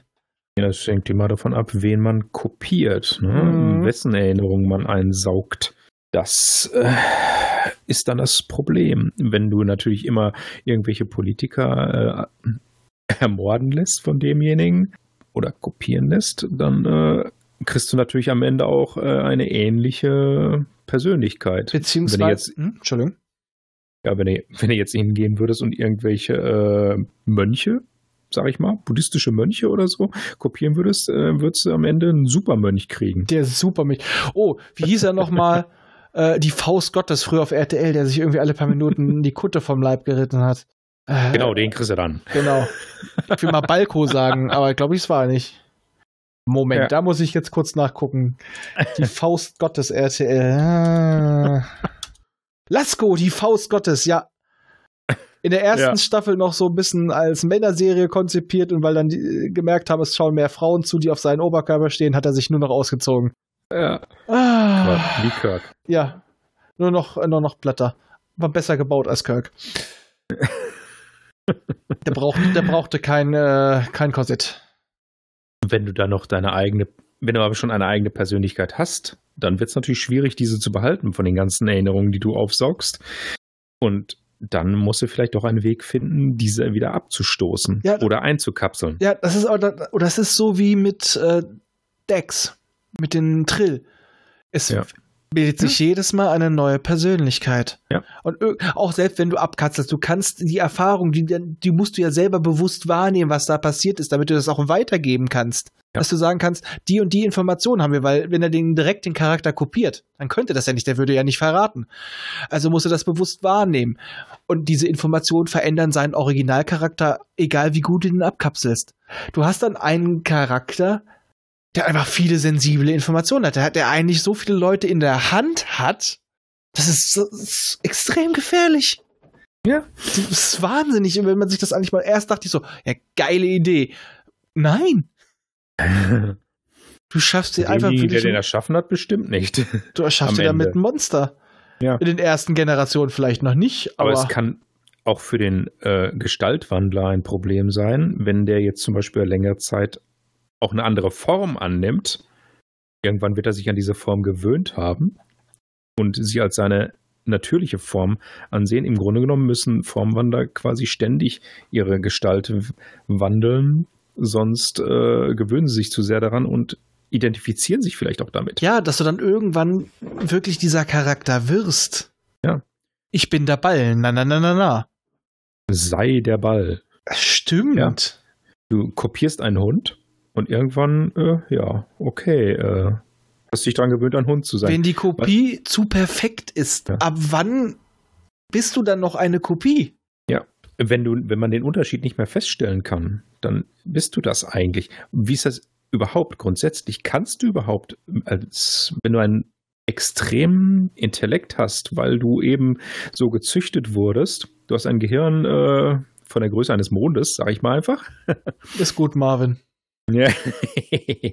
Ach, ist alles so deprimierend. Wenn du das Gehirn eines Genies hast, aber dann kopierst du einen normalen Menschen, welchen Intellekt auch immer der hat, der hat einen IQ von 110, musst du ja auch sein Gehirn kopieren. Naja, dein Charakter ist vielleicht was anderes, aber du hast. Vielleicht aber die Fähigkeiten, die du hast, vielleicht ist es äh, dann wie, geistigen. Vielleicht ist es dann ja wie so eine virtuelle Maschine. Du lässt quasi einen Pseudo-Desktop auf deinem Rechner laufen. Ein ja, Pseudo-Rechner. Wo ist, wo ist der Real Desktop, ne? Oh, philosophisch. Ist der dann irgendwo da drin verborgen? Das ist immer das Problem bei diesen Gestaltwandlern. Das ist nicht ganz durchdacht dabei. Die nehmen die Gestalt von irgendetwas an. Wo ist ihr wahrer Intellekt? Die, wenn sie sich als, als Stein, Star Trek, ne? Odo. Ja. Als Vogel oder als Stein, ne? Sei der Stein. Ja, wo ist der Intellekt eines Steins? Wie kann sich dieser Stein wieder zurückverwandeln? Haben die also auf zellulärer Ebene ein Bewusstsein? Weil die können ja auch äh, als reiner Gallertklumpen da rumhängen und trotzdem noch äh, intelligent sind. Das ist, wenn die da ein zelluläres Bewusstsein haben, wo diese Zellen an sich dann aber keine absolute Kopie sind, dann äh, kann man das schon äh, ja, okay. annehmen. Ich, aber ich sag mal jetzt, schwierig ich sag mal jetzt, die, die Formwandler aus Star Trek, ähm, das ist ja hm. schon wirklich was ganz anderes, die ja wirklich alles annehmen können. Aber da ist auch ja. der Fehler, wir setzen da jetzt ein menschliches Bewusstsein voraus, was unserem gleicht, was auf einem zentralen Nervensystem basiert, was die ja. definitiv nicht haben. Aber ja. bei den Golas ist es ja so, die mhm. sind ja schon so ziemlich auf, was anfangs, auf eine annähernd menschliche Form beschränkt. Ja, die nehmen nur andere Menschen an. Insofern äh, ist es für sie einfacher. Klar. Und wenn sie intellektuell ähnlich aufgebaut sind, mit einem ähnlichen Gehirn, dann fällt es ihnen wahrscheinlich auch nicht so schwer. Aber irgendwann ist natürlich auch da Overkill. Was Erinnerungen und so weiter angeht. Menschen vergessen ja schließlich auch. Also behalten die wirklich alles? Dann müssten sie wirklich ein ganz anders strukturiertes Gehirn haben. Mhm. Dann wären sie nicht mehr identisch. Aber die Frage ist natürlich, auf welcher Ebene äh, werden sie, kopieren sie eigentlich ihre Gegner? Das ist ja mehr so ein äußerliches. Wenn das mehr äußerlich, also von nur von dem äußeren Aussehen ist und natürlich ihre Erinnerungen und ihr Wissen, dann können sie ja durchaus ein Gehirn haben, das komplexer strukturiert ist. Ja, aber nach Dann. unten hin ist es ja immer einfacher. Nach oben hin wird, würde es schwieriger werden. Wie ka kannst du denn jemanden kopieren, der einen höheren Intellekt hat als du? Deswegen müssen sie ja im Endeffekt schon mit mhm. einem sehr hohen Potenzial erschaffen ja. werden. Aber ich weiß nicht, ob das in den Romanen angegeben wird. Aber ich meine, das auch im Kopf zu haben, dass die nur so und so oft eingesetzt werden. Also nur eine begrenzte Einzahl, weil die sonst ich glaube, kein genauer Grund genannt wird, aber ich könnte mir halt vorstellen, dass die dann halt so Eigenheiten entwickeln. Wie Droiden in Star Wars. Wenn man sie zu lange ja. laufen lässt, kriegen sie ihre kleinen Marotten. Ja, das, das wird schon passen. Weil irgendwann äh, kann man sie nicht mehr einsetzen, weil sie zu viele Erinnerungen oder sonstiges äh, aufgenommen haben und das nicht mehr verarbeiten können. Oder, oder sie zu sehr verändert wurden. Also sie weichen einfach zu sehr von ihrer Ursprungs- Anführungsstrichen Programmierung nur genetische Natur ab. Sie haben sich quasi zu etwas unkontrollierbaren, nicht einschätzbaren entwickelt, einer eigenen Persönlichkeit. Ja. Und die Tleilaxu gehen dann hin, okay, der ist nicht mehr zuverlässig. Das sind ja immer, immer noch Drohnen für die. Und die sagen dann, okay, du bist unzuverlässig geworden, dich äh, halte ich ab. Genau. Was sie natürlich dann auch, äh, wenn es denen gelingt, äh, dem zu entkommen, kann es natürlich dann eben auch dazu kommen, dass die sich dagegen auflehnen und selber die Kontrolle übernehmen. Mhm. Womit wir dann wieder bei dem Konflikt wären. Richtig. Es ist einfach so, wenn du so etwas schaffst, hast du die gottverdammte Verantwortung dafür. Ja.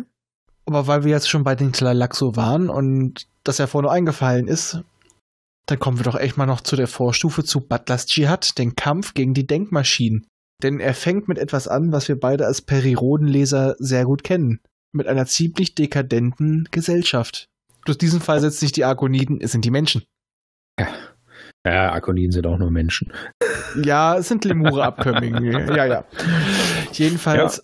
ist es da auf der Erde so, dass die Menschen sich quasi, ja, die sind von den Maschinen abhängig. Sie lassen alles von ihnen machen. Sie haben unglaubliche KIs erschaffen. Und im Endeffekt sind dann die, die sich später nennen, die Titanen, die Leute, die denen zeigen wollen, Alter, ihr seid abhängig, ihr seid schwach, wir sind stark. Das sind Leute, die eigentlich ohne Technik können, die eigentlich später zu Butlers Jihad auf der anderen Seite gepasst hätten. die dann die Herrschaft übernehmen, um sich dann selber, also ihre Hirne, ihre menschlichen Hirne in diverse mechanische Körper verpflanzen, damit sie ewig leben können. Und dann auch selber den Hauptcomputer quasi der Erde umprogrammiert haben, auch zu ihren Nutzen. Da machen sie den gleichen Fehler. Sie sind zwar noch aktiver, aber sie haben den auch unterschätzt, der dann leider dafür selber die Macht ergreift und seine Erschaffer versklavt. Ja. Und dann einen sehr effizienten Start aufzieht, der nur halt wenig menschenfreundlich ist. Ja, was dann am Ende natürlich quasi zu einem Aufstand führt, der genau das Gegenteil quasi liefert, äh, dass eben nicht die, die Art gewinnt, die weiterentwickelt ist, sondern die Menschen. In diesem Fall wird es aber in den Büchern tatsächlich ein bisschen anders dargestellt, also in den Prequel-Büchern wieder. Das, wir haben ja einmal die, äh, die Jihad-Trilogie und dann haben wir noch weitere Legends-Bücher danach. Ich lese hier gerade selber Sisterhood of Tune. Und ja, wir nehmen das einfach mit rein. Viele würden mhm. auch sagen, nein, das hat nicht Frank Herbert geschrieben. Ja. Ja, das ist natürlich ein Problem. Was hat er geschrieben? Er hat nicht sehr viel über Butlers Jihad geschrieben, nur eben die groben Sachen. Aber er hatte schon einige Notizen mhm. dazu, die halt auch in die Prequel-Bücher mit eingeflossen sind im Endeffekt ist es so, wir nehmen es mit rein. Wem es nicht passt, der muss es nicht. Der, der kann es für sich als Nicht-Kanon erklären. Niemand muss es lesen. Richtig. Also äh, auch zum Schluss hat Frank Herbert sehr viel schon geschrieben. Also für mich existiert eigentlich auch nichts nach ähm, dem Gott Kaiser. Ja, da, da wurde Gott sei Dank irgendwie nichts weiter geschrieben. ja. Jedenfalls, ja, man hat versucht, äh, den, den Teufel mit dem Belzebub auszutreiben. Der unterjocht dann auch die, die Titanen, zieht seinen effizienten, ich sag mal, Ameisenstaat auf, in dem Menschen nur Arbeitskräfte sind. Aber die Menschen sind nicht die Schwächere. Also in den Büchern wird es halt so dargestellt, dass der menschliche Geist zu ihrem großen intellektuellen Vorteil auch fähig ist. Ihr Vorteil war nur ihr, ihre Art zu denken und Informationen abzulegen. Das ist halt die, die Sache der Mentaten. Nur das Hirn ist, menschliche Hirn ist so anpassungsfähig und kann das sogar im Endeffekt nur besser. Es wusste vorher nur nicht wie. Weil die äh, elektronische, also die, die, die, die Macs, wie sie da heißen, mhm. die hatten keine Möglichkeit, sich weiterzuentwickeln. Die blieben ja, einfach auf ihrer optimalen Form und das reichte. Ja, ja. Die sind natürlich statisch. Wenn die, äh, wenn sie sich nicht selbst quasi weiterentwickeln, dann müssen sie eben stehen bleiben. Das ist normalerweise das Ende. Genau. Irgendwann. Da, das war nicht in ihrer Programmierung vorgesehen. Vor allem nicht von dem, dem, äh, dem Overminder quasi, weil der sowieso gemeint hat, ich bin das Optimum. Und da gab es ja nur einen äh, Erasmus, einen etwas eigensinnigen Roboter, der halt eine gewisse Faszination für Kunst hat auf eine sehr morbide Art und Weise, allerdings halt auch später einen Jungen großgezogen hat, der quasi der Lehrer für die ersten Mentaten wurde, weil er hat als Experiment diesen Menschen großgezogen nach seinem Ebenbild, also auch die Art und Weise, wie er denkt. Also es gab schon Entwicklung, aber eigentlich wurde die unterdrückt, denn ja, der Overmind wollte halt auch immer, dass Erasmus sich doch auch mal updaten lässt, dass er sich mit ihm verbindet, ne? Mhm dass er wieder in Reihe tanzt. Und das war halt das Problem. Deswegen, die Art zu denken war effizienter, aber das konntest du da den menschlichen Hirn auch beibringen, weil bei Dune ist es ja ja so, meine lieben Hörer und Hörerinnen und Hörer Riekse, quasi alle höheren Funktionen einer Maschine, alles was in Richtung Denkmaschine geht, wie sie es dort immer nennen, kann das menschliche Hirn übernehmen. Da wurden Leute dementsprechend geschult, trainiert und ausgesucht und über lange Selektion auch dementsprechend gezüchtet was in manchen Sachen durch gewissen Drogenmissbrauch auch zu sehr körperlichen Veränderungen führt. Ich finde Pilotsen oder Piloten, wie auch immer man Navigatoren. sie nennen will. Die Navigatoren, genau so war das. Die Navigatoren. Die irgendwann immer mehr nach einem äh, Sandform aussehen. naja, wenn man sich so den, die Menge des äh, Spice-Gebrauchs äh, ansieht, kein Wunder. Ja. Äh, sagt, Dune ist, finde ich, immer noch ähm, der spätere Anteil spannender. Aber die Anfänge, die sind ein bisschen abenteueriger geschrieben. Ja, wir gehen jetzt so ein bisschen von der Analyse weg. Aber äh, sind mehr so Abenteuerromane. Weil Brian Herbert steuert viele, also sein einer überlebender Sohn. Also viele meinen auch, dass Bruce Herbert die besseren Nachfolgebücher geschrieben hätte, weil er sich viel mehr Interesse mit ihm geteilt hätte. Aber der, naja, die beiden waren sich nie grün, Vater und Sohn, denn Bruce war schwul. Und Frank Herbert, das merkt man leider besonders in den späteren Romanen, hat doch so einige homophobe Ansichten wohl gehabt. Nicht sehr gut und leider Bruce starb irgendwann an HIV.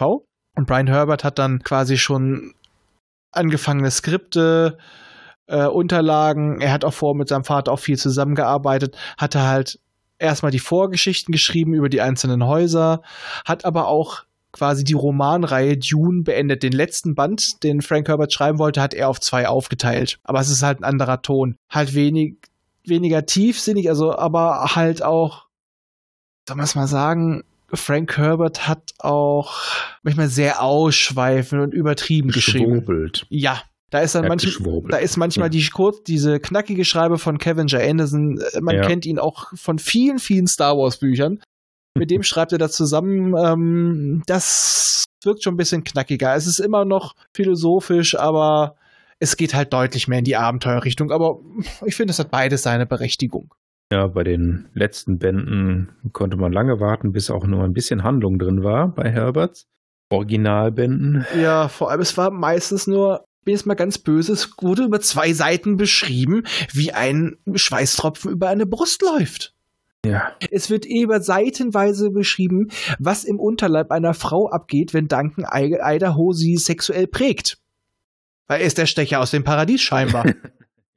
Wenn man das mit den ersten drei Bänden vergleicht, dann ersten ist das schon vier. ein gewaltiger Unterschied. Ja, der vierte, ähm, der vierte ist anfangs noch äh, langatmig auch. Zum Ende wird es dann besser. No, ich finde, der, ja, der vierte ist im Endeffekt hat nicht viel Handlung. Er ist eigentlich ein Einblick in die Psyche eines potenziell unsterblichen Wesens, was sich langsam ja, immer mehr vom Menschsein entfernt. Äh, das ist, das ist eher wirklich ein philosophisches Buch. Mit recht wenig Handlung. Die Handlung passt da, glaube ich, wirklich, die würde auf 30, 40 Seiten passen. Ja, das kommt schon hin. Aber es ist ein trotzdem sehr tolles Buch. Also es ist ein würdiger Abschluss. Da hätte man auch das locker stehen lassen können. Ja, eben. Da hätte man das stoppen mal können und dann wäre es gut gewesen. Aber dann kamen ja noch zwei. Ja, und ja. da sage ich halt, man merkt halt auf dem Punkt auch, ich glaube, irgendwann in den Zeitraum ist auch seine Frau gestorben, die wohl auch immer ein gewisses Korrektiv für ihn war dann drehte er frei. Es haben ja viele Autoren mal so diese Phase, dass sie anfangen, immer plötzlich sehr erotisch zu schreiben. Das war bei meinem, meiner ersten Lesesucht, dem mit Chemia-Roman von Raymond E. Feist. Da gab es auch mal so ein, zwei Romane, wo dann plötzlich sehr dralle junge Frauen auftauchten mit sehr dünnen Gewändern drüber, wo die Brüste wippten. Und ich dachte auch so, okay. Allerdings Raymond E. Feist hat sich irgendwann wieder eingekriegt nach eineinhalb, zwei Romanen.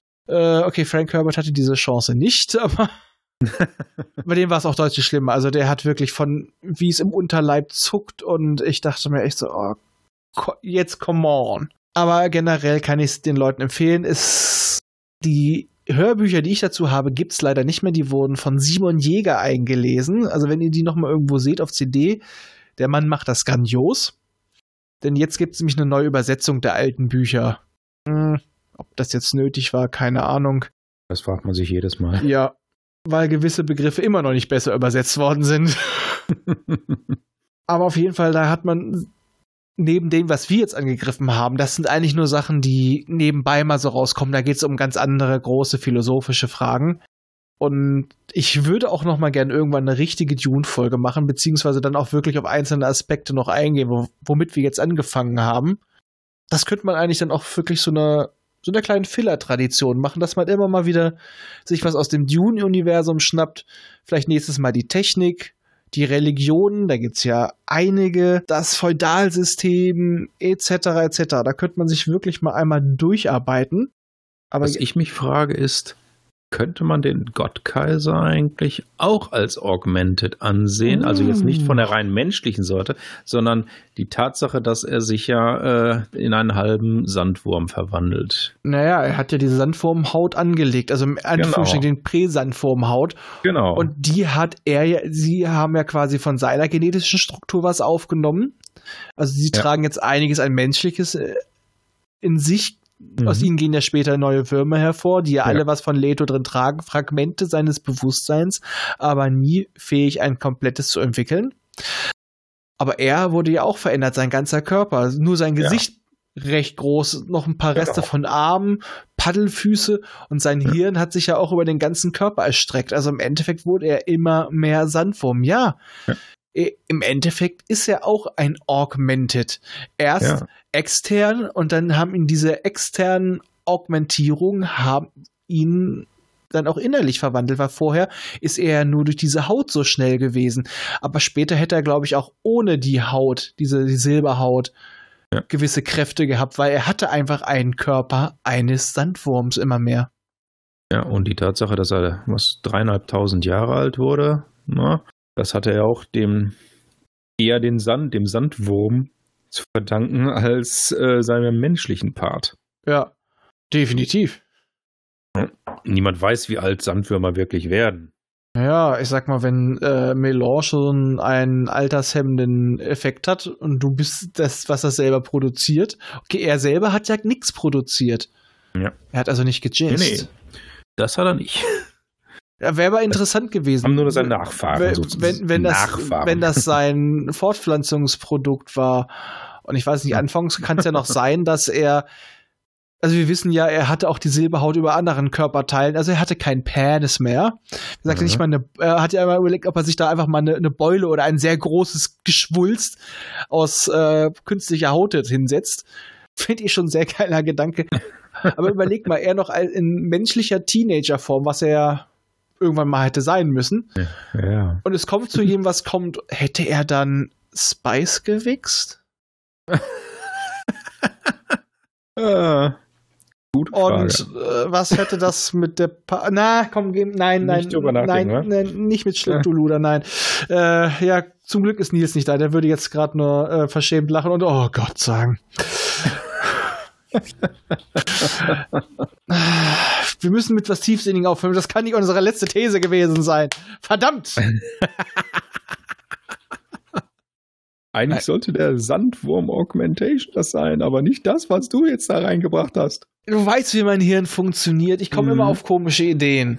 Ja. Mein, du weißt doch, was Basti sagt. Mein Hirn ist ein dunkler und seltsamer Ort, aber es ist schön hier. Und hier was lustig. Okay, äh, versucht das zu verdrängen am besten, weil mir fällt jetzt echt nicht ein, worüber wir jetzt noch diskutieren können, weil mich dieses Bild lässt mich nicht los. Wir wünschen euch auf jeden Fall noch einen schönen Abend, einen schönen Tag, eine schöne Nacht. Und immer viel Spice. Ja, ja, äh, das Spice muss fließen und macht die Flecken weg. Oh mein Gott. Jetzt hast du es wirklich geschafft. Ne? Jedes Mal, wenn man an das Spice denkt, kommt das. Und das Spice muss fließen. Danke, Ja, danke. bitte, danke. bitte. Danken, danken. Danken. Danken ist dann der Nachkomme. Okay, macht's gut. Tschüss. Ja? Ciao.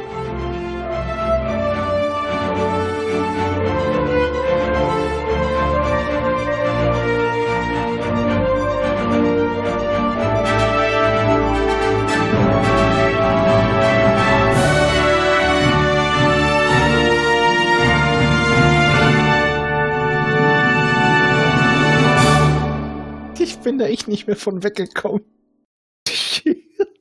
Dieses Bild hat mich nie mal losgelassen.